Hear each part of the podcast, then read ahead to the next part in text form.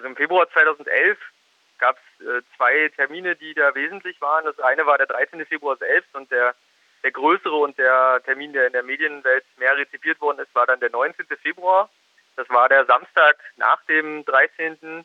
Und dort gab es den Großaufmarsch ähm, der Nazis anlässlich der Bombardierung. Da sollte es einen, eine große Demonstration geben.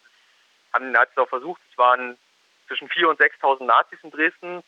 Und es waren über 20.000 Gegendemonstrantinnen und Gegendemonstranten in der Stadt, die erfolgreiches geschafft haben, trotz einem, einer sehr eskalativen Polizeitaktik mit Trennungsgebot ähm, es durchzusetzen oder zu erreichen, dass die Nazis nicht marschieren konnten. Also es gab mehrere Versuche mit Verlegungen der Nazis, aber die Nazis konnten letztendlich nicht äh, marschieren und mussten unverrichtete Dinge wieder in die Busse steigen und nach Hause fahren.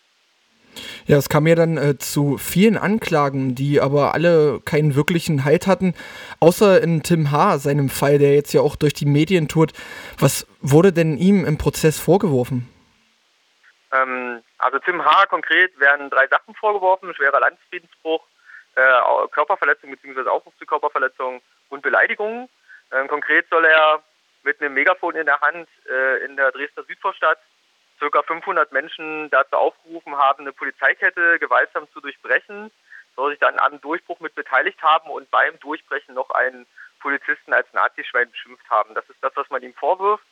Äh, allerdings konnte im ganzen Prozessverlauf weder durch irgendeinen Zeugen noch durch Videoaufnahmen oder anderes Tim äh, identifiziert werden. Im Gegenteil, alle Zeugen, die gehört wurden, konnten nicht bestätigen, dass sie den Tim dort wiedererkennen würden. Tim selber hat äh, geschwiegen, weil er in der ersten Instanz vom Amtsgericht wahrscheinlich auch äh, nichts Besseres erwartet hat als das, was ähm, man hier in Dresden mittlerweile vom, der, vom Amtsgericht schon gewohnt ist, nämlich politisch gefärbte Urteile, die nicht äh, nach rechtsstaatlichen Prinzipien ablaufen. Und auch das ist ihm dann negativ ausgelegt worden und der Richter hat ihn quasi ohne Beweise und nur mit ganz vagen Indizien ähm, für schuldig befunden. Ja, das Gericht, wie schon gesagt, sah das als erwiesen an. Ähm, du hast gerade schon gesprochen, wirkliche Beweise gab es nicht, aber es gab Indizien. Und welche Indizien wurden denn da so angegeben?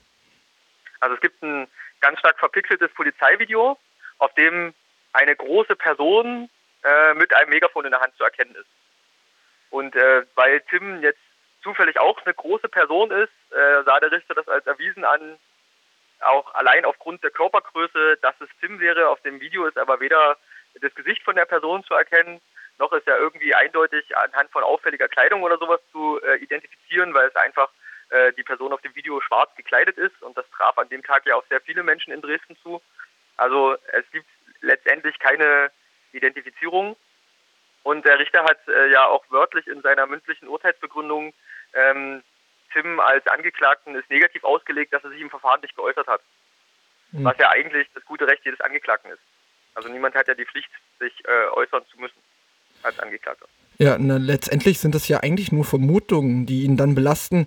Gilt denn in Dresden nicht mehr die Unschuldsvermutung im Gericht? Ja, offensichtlich äh, gilt die beim Amtsgericht Dresden nicht. Das kann man, ähm, so traurig das ist, muss man das leider feststellen, ja. Jetzt Gab es das Urteil gegen ihn? Wie ist denn das genau ausgefallen?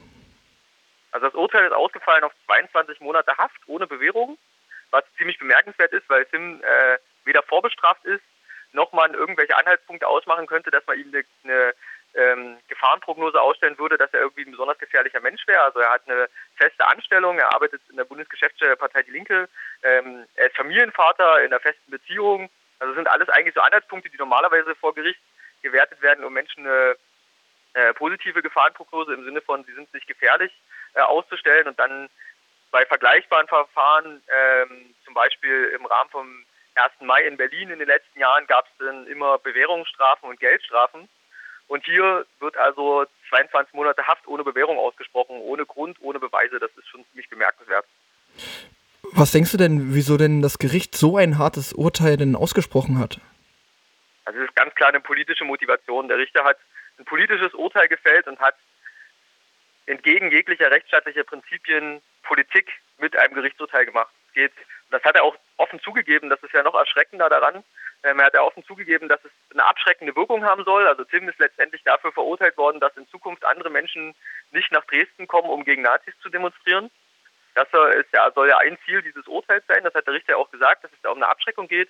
Der Richter hat auch deutlich gemacht, dass ähm, er der Meinung wäre, dass die Dresdnerinnen und Dresdner die Proteste gegen Nazis satt hätten und dass damit, also das ist ein Zitat, dass man es satt hätte und dass damit endlich mal Schluss sein müsste. Das war auch so ein wörtliches Zitat vom Richter. Also es ist ein ganz klar ein politisches Urteil. Geht es nicht um rechtsstaatliche Prinzipien, sondern geht es nur darum, noch dazu, wenn man den Zeitpunkt mit einberechnet, vier Wochen, knapp vier Wochen vor dem nächsten 13. Februar, Antifaschistinnen und Antifaschisten davon abzuhalten und abzuschrecken, nach Dresden zu kommen und gegen Nazis zu demonstrieren und äh, Nazis zu blockieren. Und da müssen wir aber, da, da können wir auch selbstbewusst eine ganz klare Botschaft an den, an den Richter und an die sächsische Justiz senden, dass das so nicht funktionieren wird, sondern dass uns das eher noch mehr motiviert, hier erst recht nach Dresden zu kommen und auch gegen die Repressionen der sächsischen Justiz hier trotzdem Nazis zu blockieren. Ja, jetzt hattest du das ja schon gesagt, dass äh, Tim H. den ganzen Prozess lang geschwiegen hat. Somit griff das äh, Gericht zu sehr skurrilen Mitteln und ladete einen Mitarbeiter der Linken ein, weil er daher jetzt beschäftigt ist. Vielleicht kannst du uns zu dem ganzen Fall mal mehr sagen. Also, ähm, dass die Vorladung für den äh, des Mitarbeiters der Partei Die Linke ist besonders skurril, weil Tim H. zu dem Zeitpunkt 2011 noch gar nicht für die Linke gearbeitet hat. Also diese, diese ganze Vorladung ist ähm, ja entbehrt jeglicher logischen Grundlage. Was soll dieser Mitarbeiter ähm, vor Gericht erzählen zu einem Menschen, der zu dem Zeitpunkt noch gar nicht für ihn gearbeitet hat? Ähm, generell ist also so, ich habe ja vorhin schon äh, gesagt, was äh, Tim vorgeworfen wird. Der Prozess hatte dann vier äh, Prozesstage. Äh, der Belastungszeuge, der von der Staatsanwaltschaft angeführt worden ist oder aufgeführt worden ist, war ein direkter Anwohner dort der Gegend, wo das passiert sein soll, der das Ganze vom Balkon, Balkon aus beobachtet hat und der hat ausgesagt, dass er Tim H. nicht wiedererkennen würde, dass er sich, also dass er nicht mit Sicherheit sagen könnte, dass das Tim gewesen wäre. Des Weiteren sind vier Polizisten aus Düsseldorf, die dort eben äh, beteiligt worden äh, gewesen sind, ähm, gehört worden. Die haben alle vier äh, ausgesagt, dass sie Tim H. nicht identifizieren können und dass sie sich nicht mal sicher sind, dass es nur eine Person mit Megafon war, sondern dass es sogar möglich ist, dass es zwei oder mehr Personen waren, die dort mit Megafon Durchsagen gemacht haben. Ähm, und dann hat man ihm eben die Aussage, alle nach vorn und lasst euch nicht abdrängen, da, äh, dahingehend ausgelegt, dass das ein Aufruf zu Gewalt und zum Durchbruch einer Polizeikette gewesen wäre. Was auch sehr, sehr fragwürdig ist, um es mal euphemistisch zu formulieren. Ja, was resultiert denn jetzt aus dem Urteil? Das soll ja eine klar abschreckende Wirkung haben, das hast du ja schon gesagt. Denkst du, dass es Auswirkungen hat auf die Protestkultur in Dresden nächsten Monat? Ähm, das wird, ich hoffe sehr und bin mir da auch äh, ganz sicher, ich hoffe aber sehr, dass es insofern Auswirkungen haben wird, dass jetzt ganz viele Menschen sagen, jetzt erst recht, also wir lassen uns sowas nicht gefallen, wir lassen uns Antifaschismus nicht kriminalisieren, wir lassen uns Blockaden und Protest gegen Nazis nicht kriminalisieren. Und deswegen hoffe ich, dass es äh, die Wirkung hat, dass jetzt erst recht ganz viele Menschen wieder nach Dresden kommen, um Nazis zu blockieren. Ich glaube nicht, dass diese abschreckende Wirkung, das kann man auch aus den Erfahrungen der letzten Jahre sehen, tatsächlich Erfolg hat. Also wir kennen das ja, dieses Spiel aus den letzten Jahren schon immer äh, pünktlich im Januar gab es äh, Versuche, äh, antifaschistisches Engagement in Dresden einzuschüchtern, Beginn 2010, als äh, mitten in der, in der Mobilisierungskampagne damals die Landesgeschäftsstelle der Partei Die Linke in Sachsen äh, durchsucht wurde und alle Plakate von Dresden nazifrei beschlagnahmt worden sind.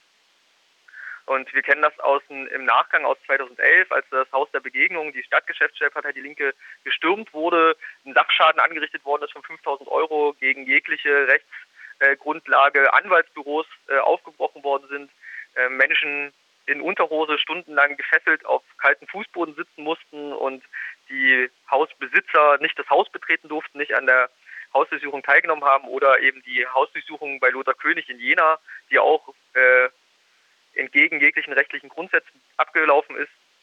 Also wir kennen dieses Spiel ja äh, schon zu Genüge und es ist für uns ein ganz klares Zeichen, dass wir hier nicht nur eben gegen Nazis in Sachsen kämpfen, sondern dass wir uns auch gegen eine sächsische Justiz und sächsische Repressionsorgane uns zur Wehr setzen müssen, die versuchen, unseren Protest zu kriminalisieren und äh, damit auch aufzuhalten und zu stoppen. Und das werden wir uns natürlich nicht gefallen lassen. Ja, jetzt vielleicht zum Abschluss nochmal eine Frage. Ähm, die Verteidigung hat ja gesagt, oder zumindest konnte ich das der Presse entnehmen, dass es eine Instanz höher gehen wird. Was denkst du denn, wie das da äh, ausfallen wird? Denkst du, dieses Urteil, was jetzt gefällt wurde, hat Bestand? Also ich bin mir ziemlich sicher, dass dieses Urteil in der Form nicht Bestand hat. Die nächste Instanz ist immer noch eine sächsische, sächsische Instanz, Aber schon das Landgericht hat sehr, sehr viele Urteile, in, die das Amtsgericht Dresden im Rahmen von den Protesten gegen Nazis in Sachsen gefällt hat, zurückgewiesen und beziehungsweise aufgehoben. Ich bin mir aber sicher, spätestens bei einer Instanz, die dann außerhalb von Sachsen liegt, wird man der sächsischen Justiz äh, relativ deutlich klar machen, dass sie sich hier sehr weit außerhalb des Bodens der, des Rechtsstaates bewegt.